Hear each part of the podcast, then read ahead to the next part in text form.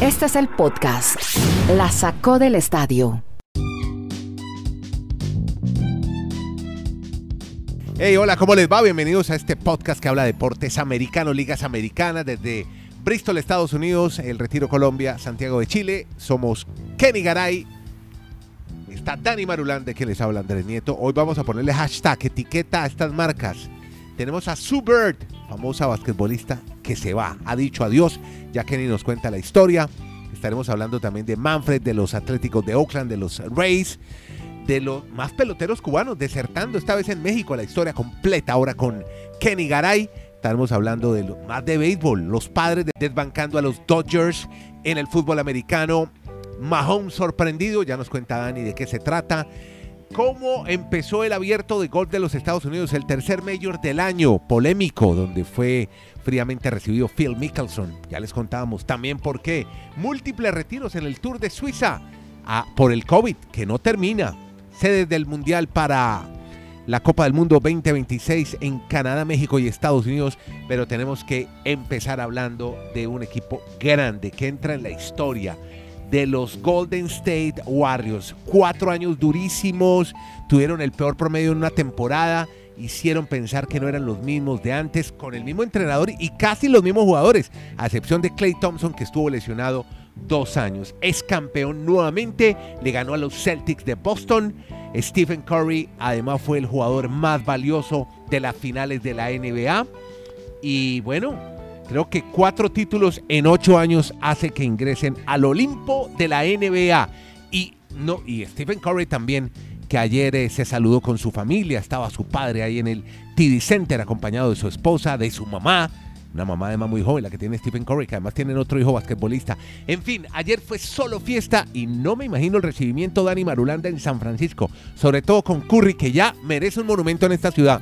Hola Dani, los saludo con esta gran victoria del equipo de California, los Golden State Warriors. Más Andrés, abrazos para Kenneth, para todos nuestros oyentes, deseándoles que disfruten mucho este fin de semana. Por acá en Colombia es un fin de semana largo. Largo, ah, sí. Jornada electoral. Fin de semana largo dicen en Chile al puente en Colombia, se le dice puente en Colombia cuando conectas el día el día laboral con el día, los dos días festivos o el, el fin y de long, semana. Y long weekend en los Estados Unidos. Long weekend, exacto, fin de semana largo. Pues aquí, aquí, se, pre, aquí se preparan para tres fines de semana largos consecutivos. No me, claro, junio, julio. Tres ¿no? puentes Esa es una- seguidos, seguidos tres puentes. No, vamos a poner a trabajar a todo el mundo, para que disfruten el, para que no, para que disfruten ese ocio y nos escuchen en el fin de semana. Y Pero- pero, Dani, tiempito, va- pues, vale, creo que nos vamos a Perdóneme, me le parqueo el bus otra vez acá, pero vale la pena aclarar Sí. que el podcast no, no, no hace feriado, no hace festivo. El lunes tendremos nuestro episodio normal. Aquí estaremos. como claro. Muy bien, eso, ya, qué Todos pena. subidos en la Rodolfoneta. Todos en la Rodolfoneta. Bueno, Bueno, vale. volviendo, volviendo al tema de, lo, de la NBA, lo de los Warriors, usted lo, lo reseñó muy bien, Andrés, es que es la historia. Un equipo que había estado en cinco finales consecutivas de la NBA, con los Splash Brothers, que se hizo tan famoso.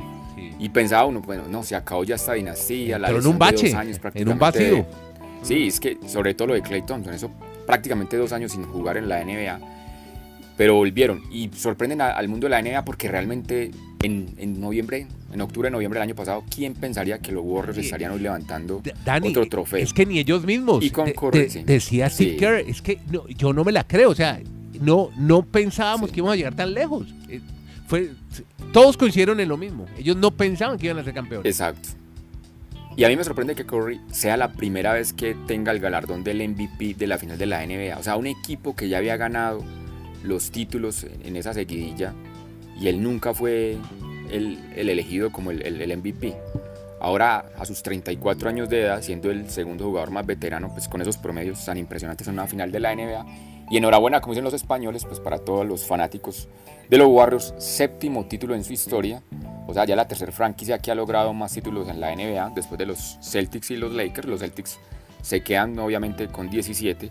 Y quién sabe si los Celtics tendrán otra vez una oportunidad, porque dicho todo esto, yo no sé Garay qué opinará, pero sigo pensando que ni los Warriors ni los Celtics realmente son los mejores equipos de la NBA. Se dieron muchas situaciones para que viéramos esta final, pero yo creo que hay equipos mucho más fuertes todavía en la NBA de cara a lo que va a ser la próxima temporada. Sí, exactamente. Puede ser mejores equipos, pero bueno, llegaron al tope, al punto máximo de su rendimiento en finales, estos dos equipos. Así que, pues, Pues bueno, ahí tenemos ese título de Golden State. No sé si merece algún comentario en la ciudad de Bristol, el amigo Kenny Garay. Hola Kenny, ¿cómo anda? ¿Cómo le va, don Andrés? Desde Alaska hasta la Patagonia, desde Arica hasta Punta Arenas. Eh, de acuerdo, quizás no son los dos mejores equipos de la NBA, como decía Marulo. Sí. Eh, en todo caso, son dos de los muy buenos equipos. Boston, que en su momento ideal o en el momento justo, empezó la curva ascendente y llegó hasta aquí. Pero el justo campeón, eso sí, después de llegar a la final, son los Warriors de Golden State. Ponía Marulanda en el Twitter y me pareció interesante. Cuatro años consecutivos que se terminan el juego 6. La NBA. Vea qué, co- y lo qué otro. coincidencia. Sí, eso nunca, eso nunca había pasado, nunca había pasado. No, es que todos los números que vimos que, que Andrés se, se preocupaba, mire que para eso están los números, para Sí, ser sí. derrotados. Y, ahí- Exacto. y aquí Sí, claro. todos, todo se acabó, Pero- todo lo que pero eso es damos. pa- que ya esa lo estadística, atento- bórrela. Lo, lo atento que Sí. vivo yo al tema marulándico. Eh, a Muchas gracias, señor. Dani Marulanda 3 en el Twitter, altamente recomendado. Muy bueno Y ahí nos nutrimos muchos. Y los que no dan crédito, hombre, lo lamento muchísimo. hay Marca registrada. Dani Claro, Marulanda en Deporte el rey del- Americanos. el, el rey del Data, the king of. Exacto. Y lo otro, Juan Toscano Anderson, Andrés. Ah, sí, el mexicano, mexica- claro. Primer mexicano en la historia en Claro. ser campeón Sí, de la señor. NBA. Nunca antes, ¿no? Sí. Nunca antes. Y eso, y, y, ojo, y además me gustó, ¿sabe qué me gustó mucho? Sí. Estuve oyendo las declaraciones de Clay Thompson esta mañana temprano. Anoche Sí. no me quedé para el juego, eh, pero esta mañana en, en las labores, oyendo las declaraciones de Clay Thompson, que le da a todos estos muchachos su mérito y los nombres. Pero a todos. habló de Toscano, claro, habló de Jordan Poole, tiene que hablar. eh, Un detalle bonito, ha- con otro de esos Wiggins, habló de todos. de Igudala. Habló de Andre Igudala, que además claro. entró y jugó un minuto. El- un minuto, pero, es que- bueno, en el es caso algo de simbólico. Iguodala se entiende porque Iguodala Sí. es, es del grupo desde antes, fue y volvió. Sí, ¿no? po- Por eso, pero vieras el apoyo que le daba a los pelados. Cómo le hablaba a Pool, por ejemplo. Y Pool le agradecía todo lo que le decía. Es que tener un tipo de eso en el banco es muy valioso. Entonces, señor Nieto, disfrute que No, yo es soy más feliz. Y de eso se trata. No, Justo cuando pensábamos que la tendencia volvía a cambiar en el baloncesto, Sí. que se iba a volver de nuevo ese deporte en el que ganan los hombres grandes en la pintura, volvió Golden State a decir, no, no, yo gano desde el perímetro y gano Pero títulos". te voy a contar algo. Ayer Curry entró muchas veces por debajo del tablero. Quizás hubo más puntos que triples de esa manera, entrando debajo Sí, del tablero. Claro, él entra por debajo del tablero, pero eso no califica como tal, ¿no? No, yo sé, pero, pero bueno, es sería otra forma. Más, sería, sería más el pase Sí. en el que se encuentran los dos hombres grandes en el poste bajo Sí. ¿eh? y ahí se terminan definiendo. Eso ya no existe. Cuando parecía que iba a volver a existir, salió Golden State de nuevo. Nunca había visto una marca como la que le hizo Marcus Smart a Curry durante todo el partido. El tipo, yo creo que hasta el baño iba con él. Es que era impresionante, se le pegó como una estampilla, no lo dejó trabajar. O sea, no lo dejaba. Impresionante lo de Smart a- a- en la defensa. Y ayer muy bien la defensa, obviamente. Creo que eso fue lo que le dio más el título a. Muy efectivos en los tiros libres y bajo el aro y sobre todo la movilidad, que, de la que ya hemos destacado, y la defensa. Ayer fue formidable lo, de, lo del equipo de California.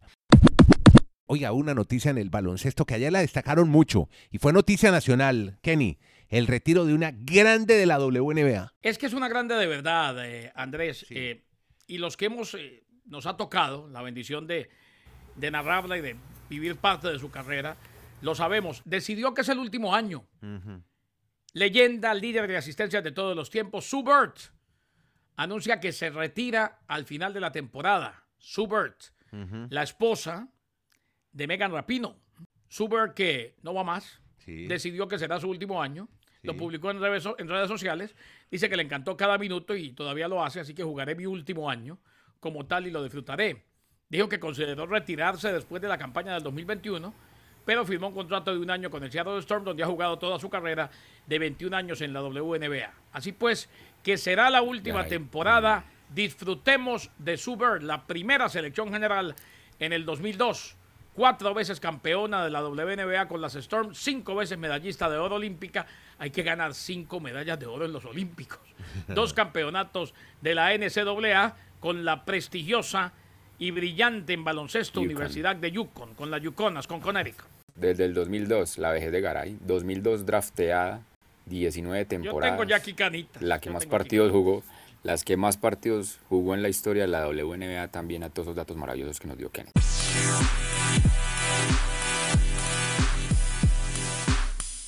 Datos maravillosos los que trae usted ahora de béisbol, Dani, con, con otro equipo que también nos va a dar muchas alegrías este año, los Yankees. Imparables, el imperio, como le dijo ayer Garay, el imperio del El mal. imperio del Imperio del mal, mal, es que Evil Empire. Bueno, la Evil música. Empire. exacto. Exacto, la música que ponen en el Yankee Bueno. Stadium. Allá donde fue su amiga, ¿no? Allá, sí señor, que ayer nos oyó y que les manda muchos 14. saludos. Hombre, dígale que también le Es que llevan- mucho cariño por ahí. Abogada. Llevan 14, llevan 14 victorias consecutivas en el Yankee Stadium. Eso no se daba desde 1961, o sea, más, más de 60 años que los Yankees no tenían una racha de esa forma en su propia casa. Y lo que llama la atención, porque Manfred y muchos pues, dueños de equipos de MLB están empezando a hacer negociaciones para tratar de llevar el béisbol y esos equipos a otros países. ¿Ustedes se imaginan ver a los Yankees jugando en Europa un partido de temporada regular? ¿Cómo sería eso? ¿En Francia La puede idea, ser? la idea que tienen es, la idea es esa, que los Yankees hagan un partido o una serie en Francia para el Mm. año Mira 2025. usted. O sea que ahí pueden hacer mucho las maletas. A mí sí me llama mucho la atención en Francia. Yo no, no, no creería que Francia tenga Vas tanta a ir antes a pero los bueno, Olímpicos, no sé si Marulanda, sea vas a ir antes a los Olímpicos. abrir ese mercado. Y hay otros que también van a viajar que ya están confirmados. Los Padres y los Giants van a hacer serie el próximo año en Ciudad de México. Ah, qué bueno. Hay un convenio para que la capital mexicana tenga juegos de MLB durante cuatro años consecutivos entre 2023 y 2027. O sea, yo, yo a veces pienso que, la- que los deportes de Estados Unidos se están dando cuenta que realmente en el mundo, o sea, ellos siempre han sido Son muy populares. cerrados, solo les importa su mercado, pero se dan cuenta que también es bonito a veces, venga, mostremos realmente esto en el planeta, que sí tenemos muchos seguidores a lo largo y ancho de todo este mundo, y ahí van a aprovechar entonces los del béisbol llevar a Ciudad de México, la capital, series con los Dodgers y el equipo de los Giants. Bueno, ese es el, el motivo de este podcast es ese.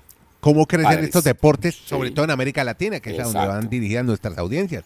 Espero que el comisionado Manfred Y- ya, no, ya nos tenga en el radar, porque también no descarta relocalización de dos equipos, el comisionado, de los Atléticos de Oakland y los Rays, Devil Rays de Tampa, de la Bahía de Tampa. Es que, es que le cuento a Andrés que en el caso de los dos equipos, uno ha perdido mucha afición.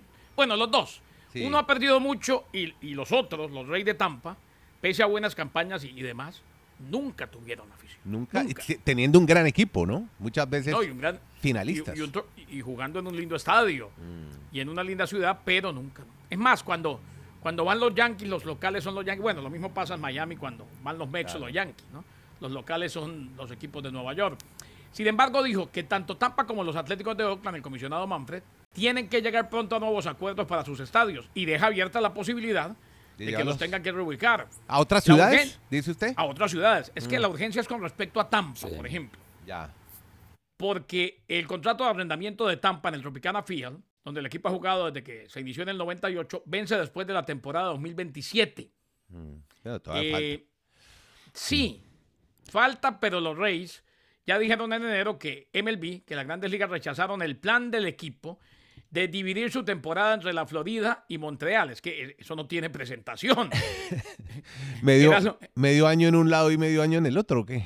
Es que en Montreal extrañan mucho el béisbol de grandes ligas. ¿Te acuerdas? desde que Ah, los expos. Exacto, lo recuerdo. Acuérdese que usted y yo en Júpiter cubrimos los expos cuando Orlando Cabrera Cabrera. Sí. era el shortstop de los expos en, No. en aquel en, eh, en sábado nuestro. Claro, junto yo me a acuerdo Alejandro que- Nieto, y que yo nos est- dirige desde el más allá. Yo estaba en unos, exactamente, un saludo a Alejo, ¿no? Y yo estaba con Eugenio Baena cuando estábamos en los Panamericanos de Winnipeg y el tipo lo llama, mira, que yo voy a ir a, a Montreal a verte jugar. Hablando por el teléfono, en esa época, con ni celular había en esa época. Hablándose con, con Orlando Cabrera, con Orlando. Exacto. Y los Atléticos de Oakland han jugado en el Coliseo desde 1968 y su contrato vence después de la temporada del 2024.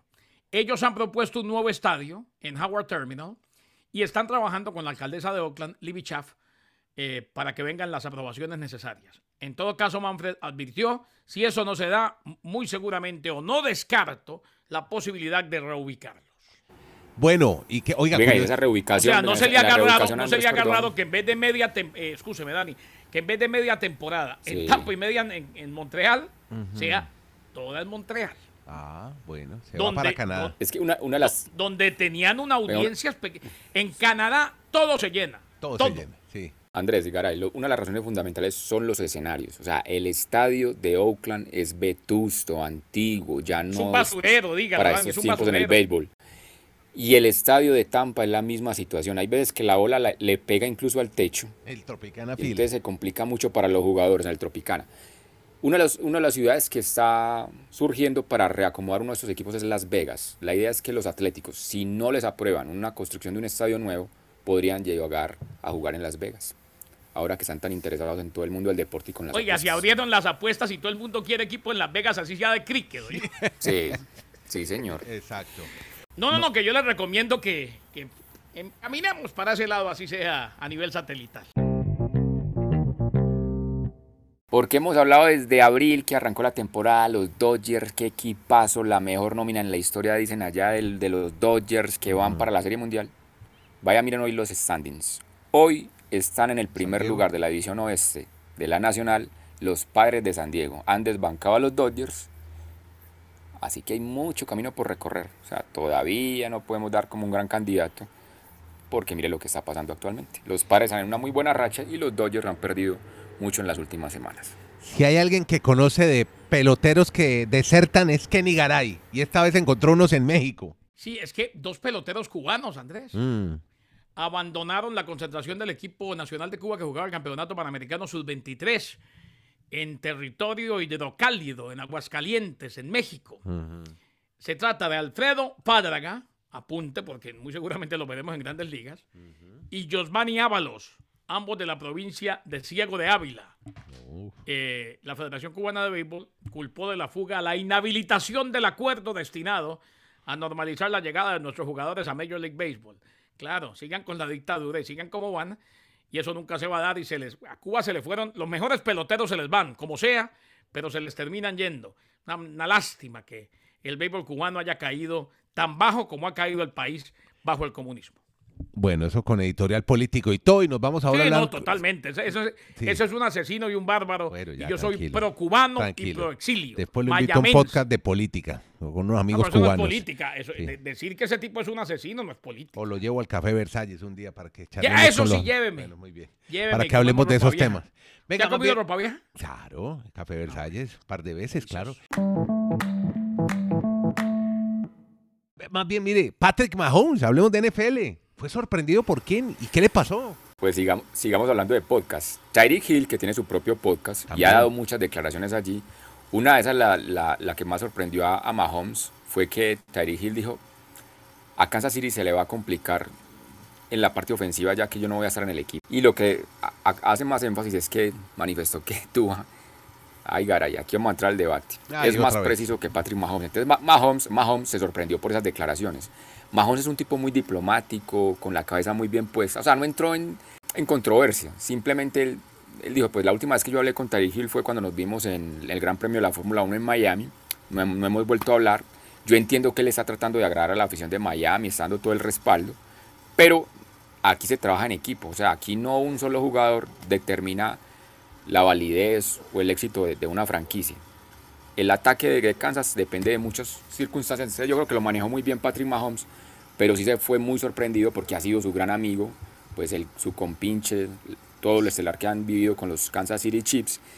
Y eso lo dijo en el, ¿sabe cómo se llama el, el podcast que tiene Tyreek ¿Cómo se llama? Oiga, caray, Ty- Tyreek Hill es como, a mí me está pareciendo que va a ser el, el Jazz Chisholm de los Dolphins. No, no, no Qué parece, talento, pero, pero por todo, pero por todo lado quieren figurar, por todo el lado no me aparecen. parece un comentario de buena fe. se pero llama no it, suena- it, it needed, se llama It Needed to Be Said. Eso es como que necesitaba ser dicho. Necesitaba ser dicho. necesita, o así, o como dicen mucho en el Twitter, se, te- se tenía que decir. o sea, No, que se dijo. tenía que decir, exacto. Juegan amateurs, juegan profesionales, juega todo el mundo. ¿Cómo será que estuvo hasta Phil Mickelson, donde fue fríamente recibido? Claro, con esas disputas que hemos contado en el podcast, que se quiere ir a jugar con la Liga Saudí. Y, y bueno, pero ha habido un buen comienzo. Vamos a ver cómo se desarrolla durante la semana cuando usted oiga el podcast. Pero ¿qué podemos destacar de este abierto que se hace en Brookline, Massachusetts, que tendrá participación latina? Pues muchas cosas se pueden destacar. Venga, usted está hablando de Phil Mickelson y será que mentalmente se puede sentir afectado por tantas reacciones contra él. Y, por y está cumpliendo años además. Ayer cumplía años. Sí, es que ha jugado la segunda peor ronda de su historia Claro. en este evento del US Open. bloqueado Tuvo mentalmente. ocho golpes.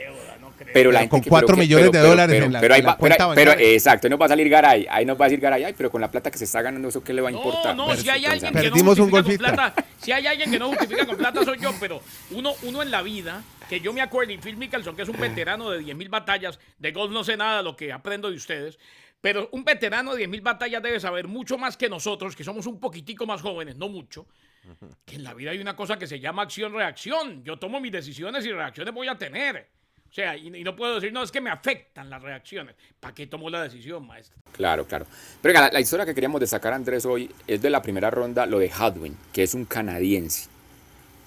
Es la ocasión número 20 que está jugando un Major. Nunca ha terminado en el puesto 20 en todos esos Majors que ha jugado. Pero estaba del líder en la primera ronda. Pues como obviamente el podcast no es en caliente, pero queremos reseñar esa historia de la primera ronda. ¿Y por qué está jugando él ese torneo? Usted nos acaba de contar. Hay jugadores que son amateurs, hay unos que llegan por invitación. Normalmente en muchos deportes, en el golf, en el tenis, pasa mucho que hay jugadores que quedan en una lista de espera, como unos alternantes. Por si algún deportista le dio por comerse unos frijoles trasnochados y al otro día le dio dolor en la Y barriguita. no llegó. sí. Entonces no pueden, exacto, y no llegan. Resulta que Paul Casey no se pudo presentar a la primera ronda por dolores en la espalda. Entonces en los alternantes, este estaba en la primera opción, le dicen, venga, véngase a jugar que, que va a arrancar el US Open. Y en la primera ronda tuvo el liderato. ¿Cómo Por eso es la gran historia ese canadiense en el primer día, pero probablemente el domingo ya ni siquiera que ni siquiera Ni que de pasa el pronto en el corte. Pero bueno, pero por lo menos diría, diría, yo estaba ahí esperando en el carro, si me llamaban o no me llamaban, y en la primera ronda fui el mejor de todos, le podrá contar esa historia a sus futuras generaciones. Bueno, esperar a ver qué pasa con los favoritos que tenemos. Pues está Dustin Johnson, está el mismo Joe Ram, ¿no? Vigente campeón, el español. Yo creo que hay varios favoritos Sí, que claro. podrían llegar al domingo ya a disputar este título del abierto de los Estados Unidos. Podcast La Sacó del Estadio. En Twitter, arroba La Sacó Podcast.